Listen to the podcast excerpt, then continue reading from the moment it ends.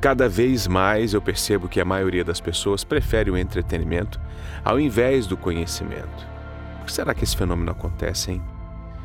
As pessoas estão estagnadas, cegas, paralisadas, embebedadas pela tonelada de entretenimento que o mundo nos apresenta e, ao mesmo tempo, não param de reclamar da vida. Não, na era do entretenimento, as pessoas vivem em constante sofrimento porque gostariam de ser mais, ter mais, fazer mais, mas não são, não fazem e não têm. Falta conhecimento.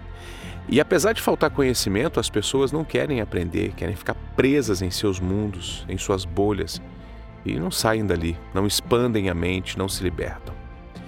Presas em uma realidade com poucas possibilidades.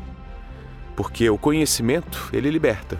O saber é poderoso, o saber é fantástico, o saber é tudo.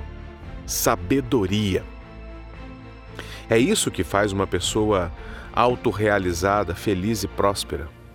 Eu vejo que em todas as mídias sociais e nos meios de comunicação, o entretenimento ganha de goleada do conhecimento. Né? Canais de entretenimento sempre vencem os canais de conhecimento. E isso é ruim, muito ruim. Porque um povo alienado é um povo menos sábio. E assim prosperamos menos como sociedade. Nossa cultura fica estagnada. É uma triste realidade que eu acredito, penso ser muito particularmente nossa. Quando eu entro no, no Analytics do meu YouTube, eu percebo que a taxa de visualização de vídeos é baixa, não é satisfatória. As pessoas assistem por pouco tempo uh, os vídeos porque logo se cansa.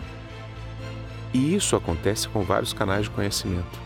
Claro, essa pode ser uma falha minha e provavelmente é. Eu vou melhorar e vou me esforçar para conseguir reter cada vez mais as pessoas nos meus conteúdos.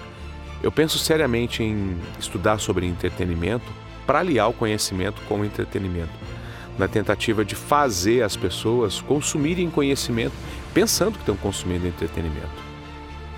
Eu não vou desistir de tentar uh, abrir a cabeça das pessoas, de ensinar o que eu sei, de expor um pouco daquilo que eu aprendi ao longo uh, desse tempo todo.